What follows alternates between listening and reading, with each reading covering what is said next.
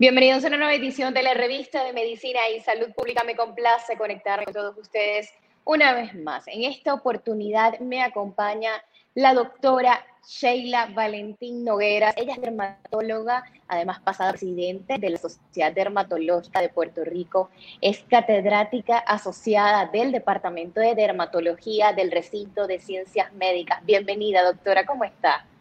Muy bien, y usted, gracias. Qué bueno que nos pueda acompañar. Gracias por acompañarnos en el tema del día de hoy. Un tema además que es muy importante traer acotación. No es mucho o quizás no es tanto lo que se ha visto en cuanto a información, es mejor que conocerla de la mano de un especialista como es su caso.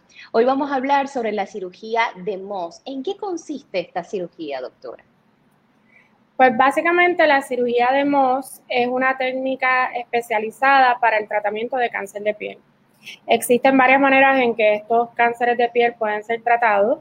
Sin embargo, la forma más efectiva y precisa y lo que se ha considerado hoy en día como el tratamiento de elección para el cáncer de piel es la cirugía de Mohs. La cirugía de Mohs consiste básicamente en que en vez de estimar eh, cuán ancho o cuán profundo se pueda extender el cáncer de piel, eh, vamos a tomar un margen pequeño pero lo podemos hacer de esta manera porque ese tejido se examina el mismo día en un laboratorio que se encuentra en la misma oficina. Así que básicamente una vez se diagnostica el cáncer de piel y el paciente es evaluado y programado para la cirugía de MOS, pues ese paciente se le remueve ese pedazo de piel de 1 a 3 milímetros solamente alrededor del tumor y ese tejido se lleva al laboratorio, se congela, se corta, se tiñe y el médico lo mira debajo del microscopio. Si eso que miremos debajo del microscopio eh, se encuentra libre de tumor y no se identifican esas células cancerosas, pues se culmina la cirugía y se repara la herida. Sin embargo, si se identifican células cancerosas en ese tejido, pues ese proceso comienza nuevamente y se hace por estadio. Así que básicamente se trae el paciente nuevamente al cuarto de examinación, se pone más anestesia y se remueve solamente el área afectada. Y ese tejido nuevamente va al laboratorio y así estamos básicamente hasta que eliminemos el cáncer de piel por completo. El propósito principal es, número uno y más importante, removerlo por completo en el primer tratamiento. Y número dos, poder eh, preservar la mayor cantidad de tejido saludable posible. Eh, me refiero a que como no tenemos que estimar hasta dónde se extiende, pues no hay que sacar un margen tan amplio, sino que lo podemos hacer más pequeño porque lo vamos a examinar. De esa manera, pues examinamos el 100% de los márgenes al momento de la cirugía. Eh, ese mismo día se sabe que se removió por completo y se repara la herida una vez culminemos con esos estadios. ¿Desde hace cuánto tiempo se realiza esta cirugía, doctora, a nivel mundial? Pues la cirugía de Moss fue eh, inventada en los 1930 precisamente por un doctor que se conocía como Frederick Moss en Wisconsin, en la Universidad de Wisconsin. Él es dermatólogo y comenzó con esta técnica, pero no fue hasta los 1960 que se trajo a Nueva York y se comenzó el primer programa de residencia de entrenamiento para estos médicos. Básicamente los, los médicos que hacemos cirugía de MOS tenemos uno o dos años de entrenamiento adicional después de la residencia de dermatología. Así que en, en, los 1960 se comenzó el primer entrenamiento en Nueva York. Ya para el 1967 eh, se fundó el American College of Mohs Surgery, que es la agencia acreditadora de los cirujanos de Mohs, y esa agencia hoy en día tiene más de 1.500 cirujanos. A nivel de Estados Unidos existen otras agencias en, en Europa también. Doctora, ¿todos los pacientes diagnosticados con cáncer de piel son el perfil para poderse realizar esta cirugía de Mohs o por el contrario, existe un perfil ya indicado de personas que realmente puedan someterse a este tipo de cirugía?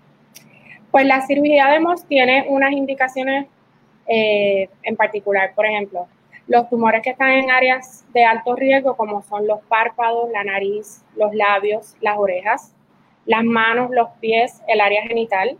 Esas son algunas de las indicaciones. Tumores que histológicamente tienen un componente más agresivo, que los podemos identificar cuando hacemos la biopsia en la patología.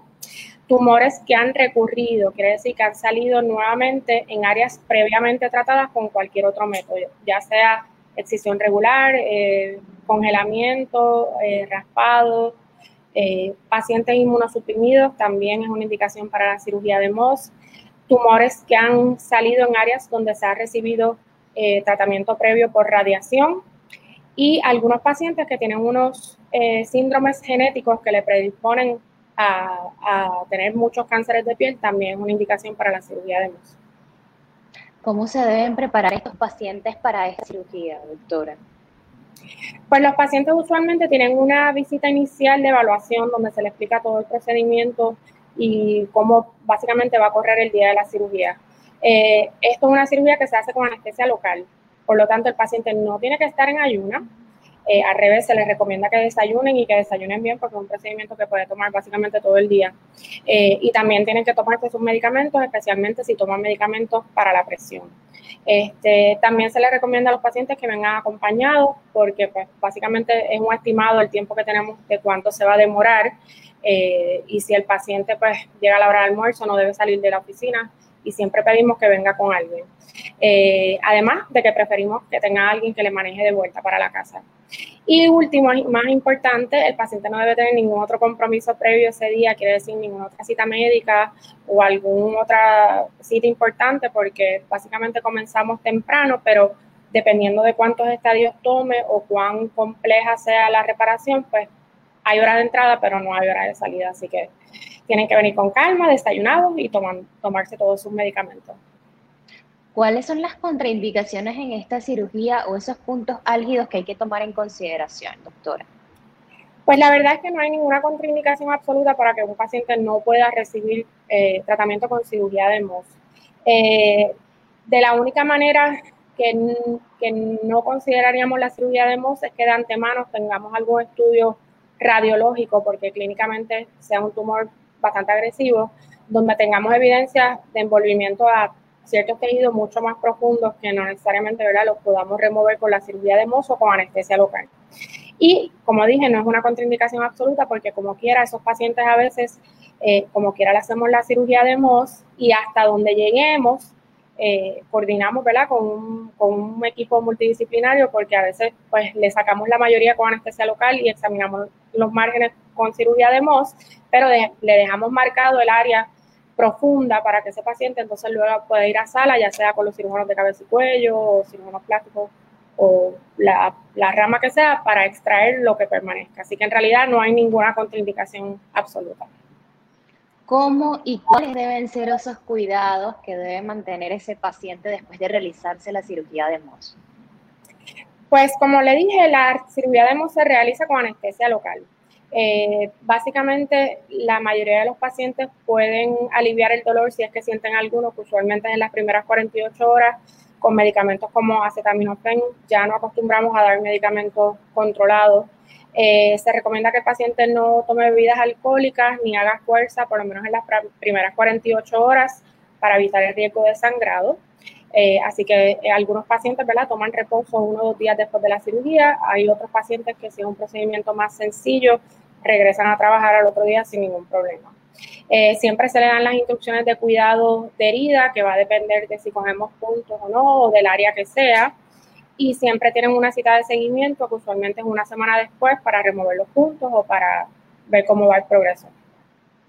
¿Para qué otros tipos de tratamientos puede funcionar la cirugía de MOS, doctora? Pues la cirugía de MOS es la, el tratamiento de elección para los dos tipos de cánceres más comunes, que son el carcinoma vasocelular, que compone aproximadamente el 80% de los cánceres de piel, y el carcinoma escamoso. Sin embargo, a través de los años hemos visto ¿verdad? que también tienen otras indicaciones para ciertos tumores que son un poco más raros. Entre ellos está el dermatofibrosarcoma protuberans, son nombres largos, pero bueno, eh, el microcystic adnexal carcinoma, eh, la enfermedad de Payet extramamaria, eh, algunos lunares displásticos atípicos y en las últimas décadas también se han comenzado a utilizar para tratar el melanoma. ¿Qué es lo más innovador y esta propuesta que trae este tipo de cirugía de MOS, doctora? Lo más innovador y lo más importante de la cirugía de MOS es que examina el 100% de los márgenes. Eh, cuando hacemos una decisión estándar en donde removemos un pedazo de piel y lo enviamos a un laboratorio externo, eh, el método que utilizan para examinar los márgenes usualmente examina menos de 1 o 2% de los márgenes, lo cual quiere decir que tú puedes tener un resultado de patología que dice que los márgenes están negativos, pero no necesariamente eso es cierto porque hay un por ciento bien alto de los márgenes que no se examinan. Y eso es básicamente la técnica que se utiliza para cortar y examinar el tejido, que es de forma vertical. Eh, siempre usamos la analogía de rebanadas de pan. Básicamente, si tú tienes rebanadas de pan y examinas dos o tres lascas nada más, pues el resto, ¿verdad? No se examina. Así que esa técnica, que asimismo se le conoce como bread loafing, solamente examina menos de un por ciento de los márgenes. La técnica de Moss es totalmente diferente porque el tejido se corta de forma horizontal. Así que en, ese mismo, en esa misma laminilla podemos examinar los bordes laterales y los bordes profundos y examinamos el 100% de los márgenes. O sea que eh, la tasa de recurrencia para estos tumores es mucho menor con cirugía de MOS que con cirugía convencional, eh, precisamente porque examinamos el 100% de los márgenes. Y esa es la ventaja principal y la más importante de la cirugía de MOS. La cirugía de MOS, ¿en qué lugares de Puerto Rico se realiza eh, y en qué lugares pueden quizás encontrarla los pacientes? Poder dar con esos especialistas que le permitan saber si son o no candidatos para este tipo de cirugía. Eh, pues como le había dicho anteriormente, la cirugía de MOS es una subespecialidad de dermatología, o sea que hay, requiere un año más mínimo de entrenamiento. Actualmente en Puerto Rico eh, somos seis cirujanos de MOS, la mayoría estamos en San Juan, pero hay una doctora que trabaja en Mayagüez, o sea que fuera de San Juan solamente hasta el momento es en Mayagüez donde pueden recibir este tratamiento.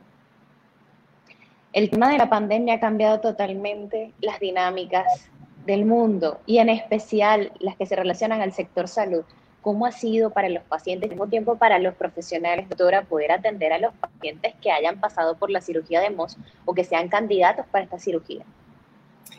Pues mm, básicamente mitad de mis pacientes son referidos por otros médicos. Eh, nosotros estuvimos cerrados casi un mes y medio luego de que comenzó la pandemia y abrimos poco a poco, principalmente para atender a estos pacientes y no va a hacer, o sea, no va a atrasarle su tratamiento de cáncer de piel que es tan importante. Así que al principio lo que hicimos fue solamente ver pacientes de cirugía eh, y pues mientras ha pasado el tiempo y las cosas han mejorado de la pandemia, pues poco a poco ya hemos podido eh, darle cita básicamente a todo el mundo que requiere el tratamiento.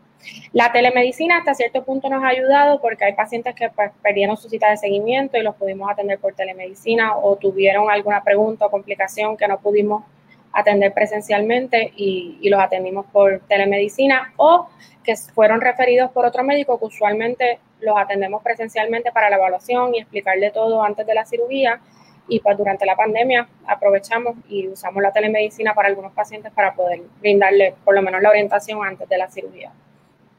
La telemedicina se dibuja como una gran oportunidad, en especial para los especialistas y al mismo tiempo para los pacientes. Sin embargo, hay muchos retos aún que enfrentan y en especial eh, usted desde la disciplina que desenvuelva y lidera en, en el país. También, ¿cuáles podrían ser esos retos que es importante traer a cotación y en especial que trae consigo el hecho de poder realizar la cirugía de mozo en Puerto Rico? Pues yo pienso que el reto principal es la falta de conocimiento quizás o de información acerca del tema. Hay muchos pacientes que ni tan siquiera saben que este método de tratamiento existe o que lo realizamos en Puerto Rico. Este, o sea que mientras más ¿verdad? los pacientes y hasta otros colegas de otros campos vayan conociendo y aprendiendo en qué consiste y las ventajas que tienen y los beneficios a largo plazo para el paciente, pues entiendo que va a ser algo eh, más acogedor en los próximos años.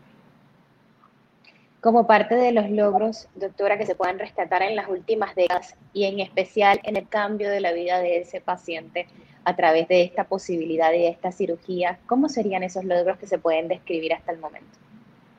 Pues entiendo que el logro principal que ha tenido la cirugía de MOS quizás en la última década o, dos, básicamente, ha sido que hemos incorporado el tratamiento del melanoma con cirugía de MOS.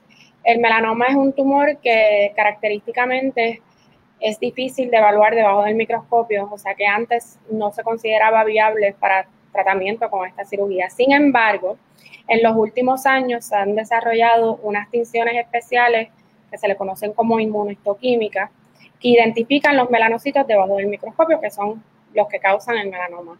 Así que básicamente en los últimos años hemos tenido un sinnúmero de estudios eh, que apoyan la técnica de la cirugía de MOS para el tratamiento de melanoma con unas tasas de recurrencia menor que, los que tenemos con la cirugía convencional y con una sobrevida igual o mejor a largo plazo. Así que eh, la introducción de la inmunohistoquímica para poder evaluar los márgenes del melanoma, entiendo yo que ha sido el logro más significativo que ha tenido la cirugía de MOS en los últimos años.